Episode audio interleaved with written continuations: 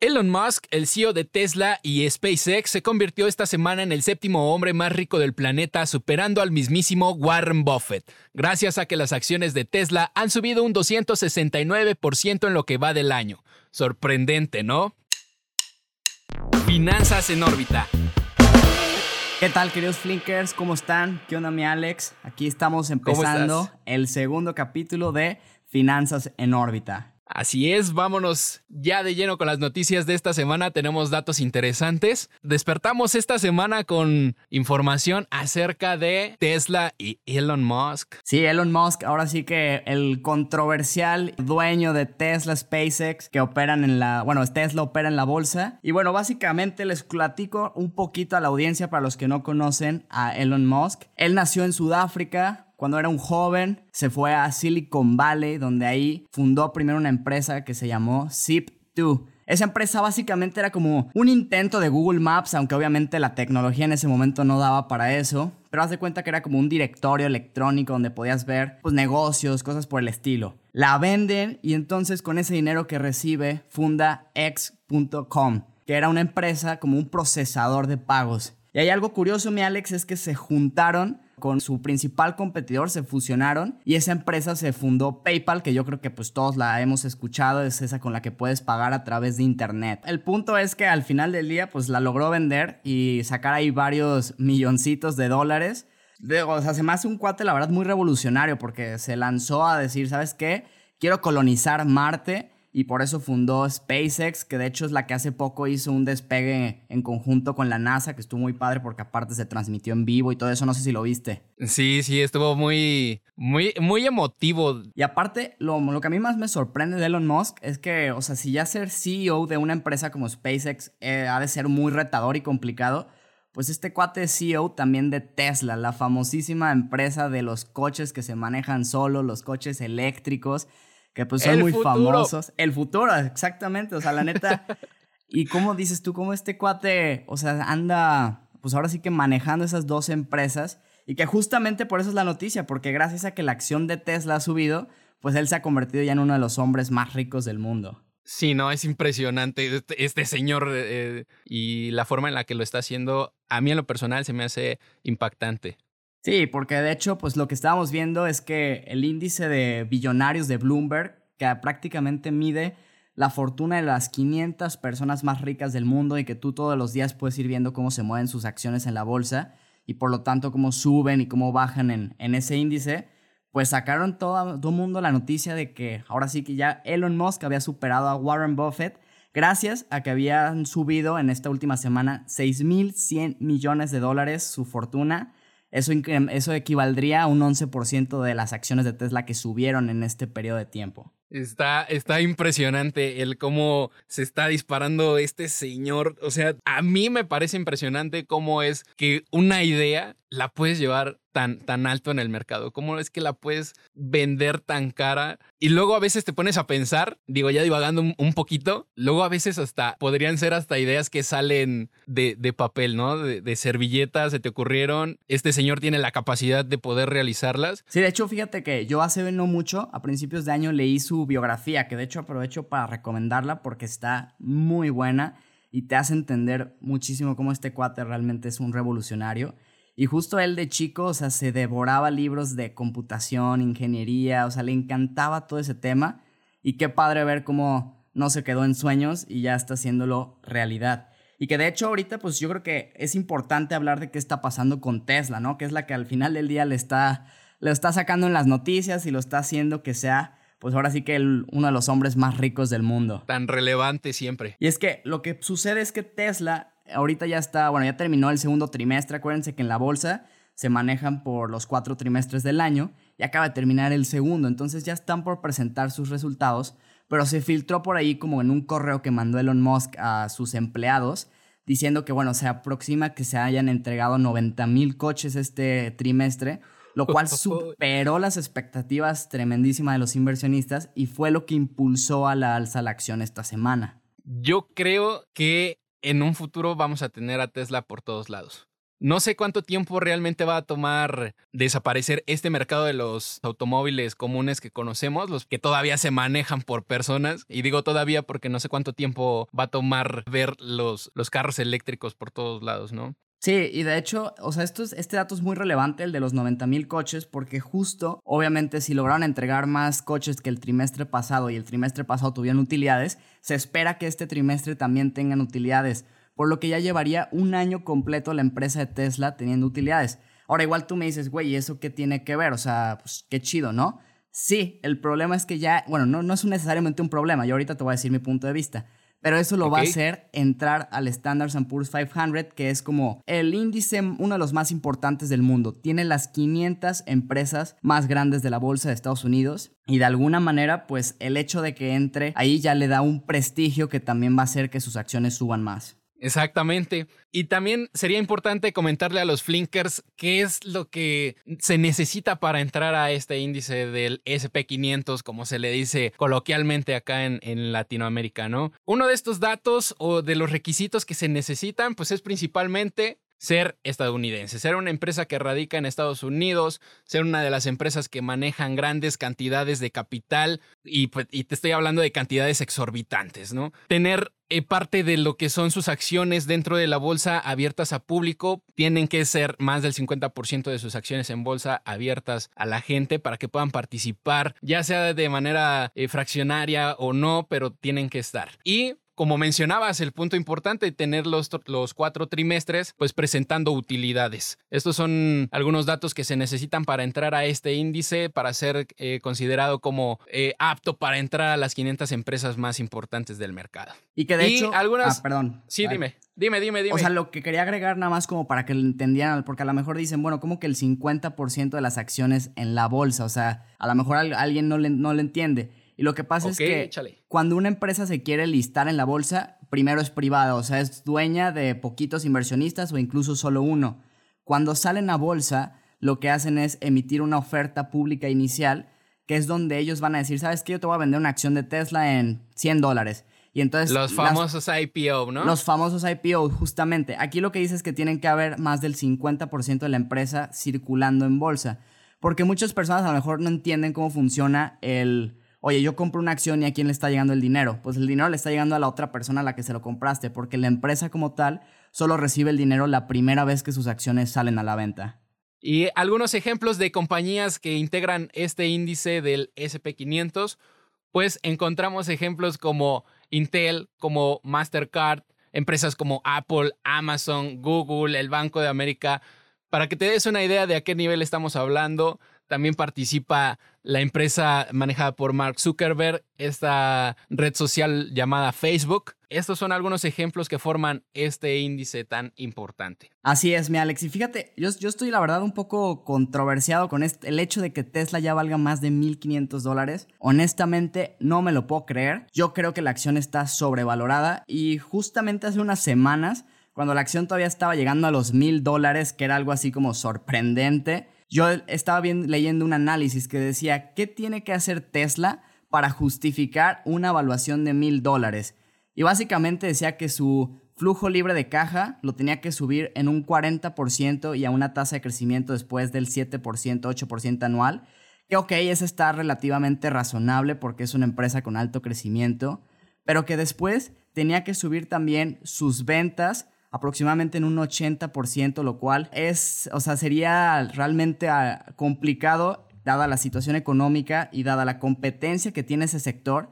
Y yo personalmente por eso creo que ahorita Tesla está sobrevalorada. Yo sí estoy en desacuerdo contigo. Creo que es válida esta, esta evaluación. Creo que es parte de la especulación que se forma alrededor de la, de la marca, alrededor de la empresa, pero es más que nada por el futuro, por el cómo se está viendo, por los proyectos que tiene Tesla, el hecho de que se estén hablando algunos, algunos críticos de que el mercado se va a ver revolucionado, al menos el de los automóviles, dentro de 10 años, creo que son apuestas no tanto para este año, no tanto para el siguiente, creo que son apuestas sobre todo hacia el futuro. Oye, pero a ver, es que algo que a mí me sorprendió mucho, el primero de mayo, Elon Musk hace un tweet diciendo que la acción de Tesla está muy cara. En ese entonces estaban 816 dólares. Ese mismo día cayó un 10%, evidentemente después rebotó porque ahorita, como ya dijimos, está por arriba de los 1500. Pero ya que para que su CEO, su dueño, que se beneficia del hecho de que las acciones suban, digan que están muy caras, yo creo que es porque hay algo, nos dice que hay muchísima especulación y no tanto fundamento alrededor de la inversión en Tesla. Pero yo creo que forma parte de lo que es Elon Musk como, como un personaje, ¿sabes? Creo que es parte de su personalidad. Le gusta jugar con él mismo, le gusta bromearse, le gusta estarse perjudicando porque sabe que a final de cuentas se va a recuperar. Confía en su equipo, entonces al final del día ser llamativo pues le da esta este sello particular. O sea, sí, sí coincido contigo que es toda una personalidad, pero no sé, al final yo no termino de estar convencido. También estaba leyendo que los márgenes netos de Tesla son mucho más bajos que los de la industria, como por ejemplo Toyota, que es la segunda empresa más, mejor valuada de, de autos. Pues en ese caso Toyota tiene un mucho mejor margen y no sé, ahí no sé qué tanto pudiera Tesla a futuro competir. Ahora que ya todas se dieron cuenta del potencial que tienen los autos eléctricos y por ejemplo Porsche, ya sabes, ya está sacando un coche que le va a competir directamente a Tesla y que también está, la verdad, muy padre. Sí, por ahí también estaba viendo modelos de, Mercedes y también se ve interesante. O sea, la, propuesta que lanzó Mercedes también, también me gustó a mí demasiado. Fíjate que algo que no mencioné, pero que también creo que es importante decir, es que los ETFs podrían hacer que las acciones de Tesla, si sí entra al Standard Poor's, haga que suban muchísimo más. Y te explico por qué creo yo esto. Porque haz de cuenta que estos ETFs son fondos indexados. Esto quiere decir, tú metes tu dinero ahí como inversión y ese dinero va a replicar el comportamiento que tenga el índice, que en este caso es el Standard Poor's. Si el Standard Poor's sube porque todas sus empresas subieron, el ETF también. Para lograrlo, ese ETF tiene que comprar acciones de las 500 empresas en la misma proporción que están en el índice.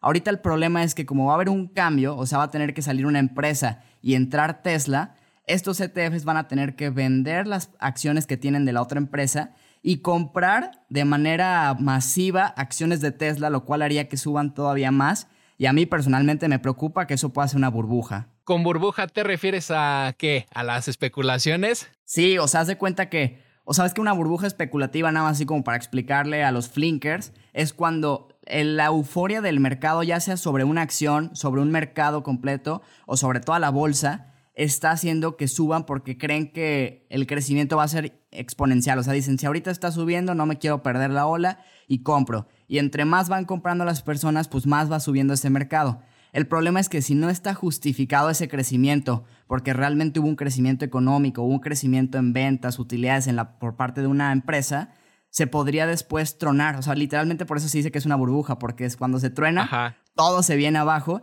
y a mí me preocupa que pudiera suceder algo así con Tesla. Creo que justamente estamos viviendo esta, esta burbuja de especulaciones. Tiene mucho que ver por la parte de los proyectos que tiene Elon Musk como empresario, como visionario. Los inversores están haciendo que estas valuaciones se vayan todavía más arriba por las tendencias que se están marcando de relevancias a futuro. Pero a mí me preocupa que ya no sea capaz de abarcar tanto o que en algún punto para enfocarse a otros proyectos deje de ser el CEO de Tesla y entonces ya la acción de Tesla como tal valdría a lo mejor menos. Pues sí, vamos, vamos a estar pendientes. Pues sí, quién sabe. Igual y hasta después este Elon Musk termina siendo como un conglomerado similar al de Warren Buffett para ahora sí juntar todas sus empresas y eso pudiera ser interesante. Porque de hecho este Warren Buffett del que mencionamos al principio, que a lo mejor la gente no sabe quién es, pues al final del día es uno de los inversionistas más relevantes de las últimas décadas. Ya es un señor que tiene creo que 90 o un poco más de 90 y está cañón, o sea, su empresa se llama Berkshire Hathaway, pero tiene muchísimas inversiones dentro de otras empresas. Ellos son dueños completamente, como a lo mejor has visto los Dairy Queens, esos helados ricos, pues bueno, son de,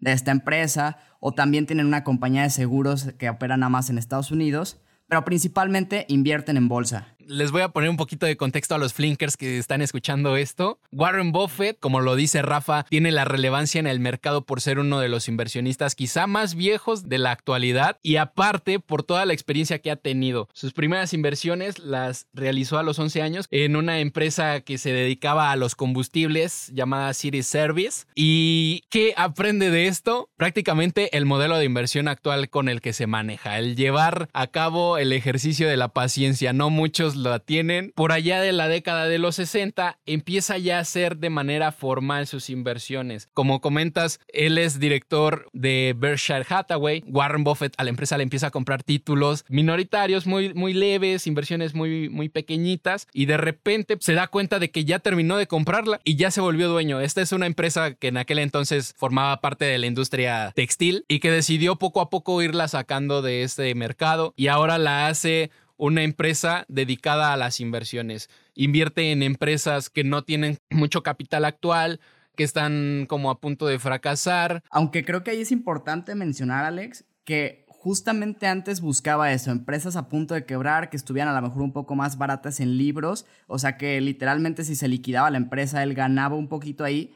Pero justo con Berkshire Hathaway tengo entendido que le, que le jugaron una mala pasada y se quedó con una empresa que realmente no servía y que tampoco podía como vender muy bien. Entonces por eso le deja el nombre a su conglomerado y de ahí empieza ya a cambiar un poco su filosofía a mejor invertir en empresas muy buenas, pero a cuando están a precios justos, porque acordémonos que las empresas en la bolsa van subiendo y bajando. Entonces lo que el abuelo Buffett dice es, tú tienes que esperarte a encontrar una empresa muy buena cuando el mercado te la está dando a un precio justo. Y él incluso dice, algunas acciones son para conservarlas toda la vida, porque mientras no dejen de ser mal, o sea, buenas acciones, tú deberías de tenerlas y simplemente disfrutar de los dividendos que ellas mismas pagan. Y que a lo mejor ahorita también algunos están comentando que, bueno, sí, efectivamente bajó su fortuna y todo, pero pues también está la, hay que mencionarlo, ¿no? Acaba de donar 2.900 millones de dólares a la caridad y a lo largo de los últimos años ha donado más de 37 mil millones de dólares. Y aún con eso, sigue siendo uno de los más ricos del mundo. O sea, está en el top 10 todavía, lo cual a mí se me hace muy impresionante para cerrar con este tema de Warren Buffett, me gustaría compartirle a los Flinkers tres puntos básicos de las inversiones, ahora que está de moda hacer inversión digital, que te propone Warren Buffett para que puedas iniciar con esta incursión dentro del mundo de la inversión. El primer punto que propone para invertir es comprar empresas y no papeles. Es decir, los gráficos se ven bonitos, pero siempre son relativos. Hay que comprar el potencial de la empresa y no solamente comprar el color de la gráfica. Otro dato que te da para poder invertir de manera inteligente es que busques empresas siempre con margen de crecimiento, siempre empresas que tengan un futuro. Y el último punto las empresas for dummies. ¿Qué es esto? Busca firmas que tengan ventajas comparativas en el mercado, es decir, sociedades que aún cuando sus directores no sean los, los adecuados para manejarlas, pues sea difícil de llevar al fracaso. Qué buenos Esos consejos, son algunos... ¿eh? Y, y yo creo que a todos los flinkers que nos escuchan, si no han leído un poco acerca de Warren Buffett, les recomiendo que se metan a investigar, hay videos sobre él, hay muchos artículos. La verdad es que si te estás interesado en el tema de invertir en bolsa, él es una excelente referencia. Y fíjate Alex que estaba checando ahora con esto de la noticia el índice de los de Bloomberg, de los billonarios, y estaba viendo nada más por curiosidad el top 3, ¿no? Así como para ver quiénes eran. Y pues bueno, lo, lo quiero compartir porque me parece interesante cómo las tres son empresas tecnológicas. En primer lugar está Jeff Bezos, que es el CEO de Amazon. En segundo lugar está Bill Gates de Microsoft. Y finalmente, en el tercer puesto, Mark Zuckerberg. Sí, y sobre todo más ahora, ¿no? Con este encierro gracias al COVID, pues el e-commerce va en tendencia. No creo que Jeff Bezos vaya a bajar muy pronto de ese, de ese lugar que tiene por ahorita. Sí, no, definitivamente yo creo que no va a bajar de ahí. Estaría chido que los Flinkers se pusieran en contacto con nosotros a través de las redes sociales para que nos digan si les gustaría que habláramos de alguno de ellos en especial. Sí, estaría genial. Yo creo que las tres empresas dan, tienen mucho de qué hablar. Así que probablemente si nos lo sugieren, próximamente estemos haciendo un capítulo al respecto. Así que les paso las redes sociales para que nos se comuniquen por ahí. Nos pueden encontrar como mi Flink en Instagram y Twitter y Flink en Facebook y LinkedIn. Y pues creo que por el día de hoy es todo, Rafa. Ya no queda más que despedirnos. ¿Algo más que tengas que decirle a los Flinkers para esta semana? No, nada, pues yo creo que habrá que esperar a ver qué sucede con Tesla y, y estar muy pendientes de eso. Nos vemos próximamente con un nuevo capítulo. Yo soy Alex, nos vemos el próximo jueves. Finanzas en órbita